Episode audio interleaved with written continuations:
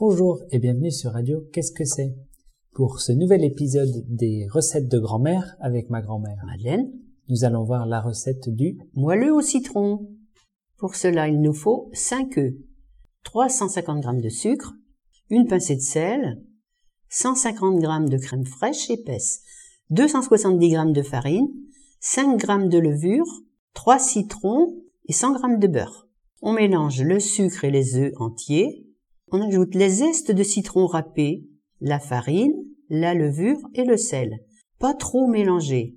Verser le beurre fondu, beurrer un moule à cake et remplir aux trois quarts. Cuisson à 180 degrés pendant 20 minutes.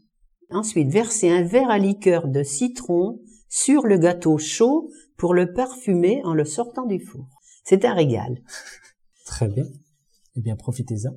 Et on se dit au revoir. Au revoir. À bientôt. À bientôt.